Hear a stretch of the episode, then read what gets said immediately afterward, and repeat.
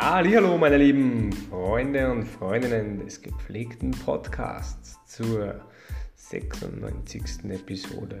Stimmt nicht, 97. Episode. Und ja, meine Lieblingsepisode aufgrund der Zahl, sonst natürlich ist der 100er natürlich noch besonderer.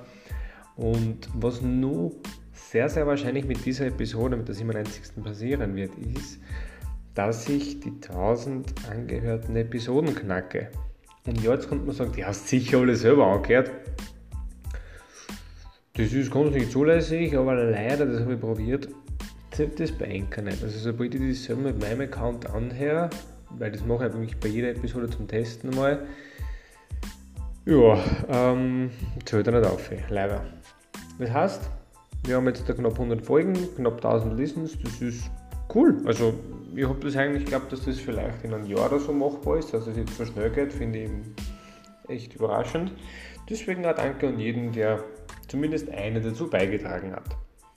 Und damit möchte ich auch gleich übergehen ins heutige Thema, mal was ganz anderes. Äh, und zwar Müllansammlungen, Plastikmüllansammlungen im Ozean, wissen wir ja alle. Ähm, scheiße, blöd, lang schon ein Problem. Ähm, nicht nur für den Ozean an sich und dass er dann irgendwo natürlich auch wieder ähm, die Weltmeere verschmutzt, sondern natürlich auch für die ganzen Tiere und die ganzen Folgen dadurch.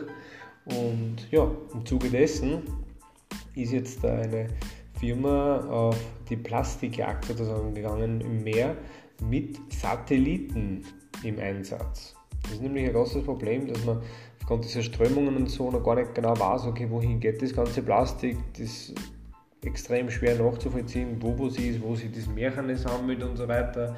Ähm, wie man das natürlich auch reinigen kann, wenn man irgendwo vielleicht wirklich einen großen Brocken findet.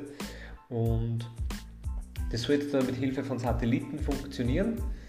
Äh, da hat man in, in größeren Versuchsbecken recht gute Erfolge erzielen können und das wird jetzt eben in der Praxis getestet seit Aprilbeginn. Und ja, so soll eben, ich sage mal, Plastikpool, so wirklich viel zusammenkommt, im Vorhinein schon quasi abgefangen werden, dass das dann gar nicht irgendwie weiter im Meer umschwimmen kann, weil nicht irgendwie wieder dann irgendwo anders rauskommt. Und das finde ich gut. Das hört sich nach einer guten Idee zumindest an. Ähm, ja, es gibt natürlich dann auch wieder was, was Praxis hast und das kann natürlich wesentlich dann anders ausschauen. Also in einem, ich glaube 75 Meter war der, der Forschungspool lang als mehr. Aber ja, schaut scheinbar mal ganz gut aus. Und wir hoffen das Beste, würde ich sagen.